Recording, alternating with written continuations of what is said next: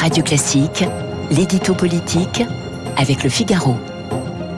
L'édito politique avec Arthur Berda. Bonjour Arthur. Bonjour Gaël.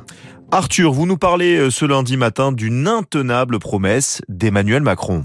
Oui, car le président a beau dire et répéter qu'il a pour habitude de faire tout ce qu'il dit et de dire tout ce qu'il fait, il y a bien au moins un engagement de campagne qu'il ne tiendra euh, vraisemblablement pas. Il s'agit euh, de la baisse des droits de succession, une promesse qu'il a faite à l'époque en 2022 pour séduire l'électorat de droite, très sensible sur ce type de sujet. Or, euh, plus les mois passent, plus ce dossier recule dans la liste des priorités à l'Élysée, au point que plus un seul ministre ni un seul député ne mise un seul centime sur les chances d'aboutir de cette baisse d'impôts, ni cette année dans le budget 2024, ni les années prochaines d'ici la fin du quinquennat. Mais pourquoi est-ce que ça ne se ferait pas? Eh bien pour plusieurs raisons, à commencer par le montant d'une telle mesure dont le coût estimé serait de quelques 3 à 4 milliards d'euros de manque à gagner pour l'État, une feuille de route d'autant moins crédible à l'heure de la fin du quoi qu'il en coûte qu'elle ne s'adresse qu'aux Français les plus aisés et que 2 milliards d'euros de baisse d'impôts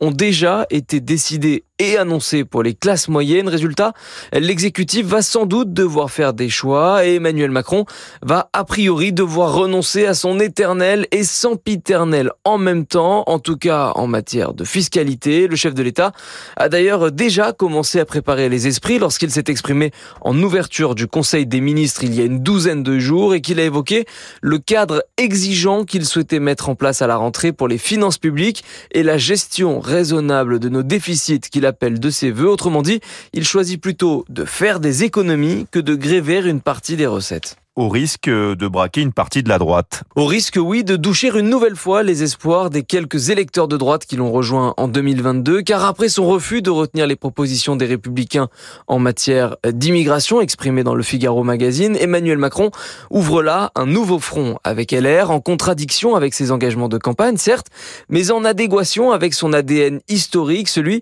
qu'il avait poussé en 2017 à présenter la transmission patrimoniale comme une rente et à maintenir à l'époque l'impôt sur la fortune immobilière au point de s'imposer alors comme l'homme de toutes les mobilités plutôt que celui de l'enracinement. Merci beaucoup Arthur Berda. On vous retrouve évidemment euh, demain euh, matin à 8h10 sur Radio Classique pour l'édito politique du Figaro. Très bonne journée à vous.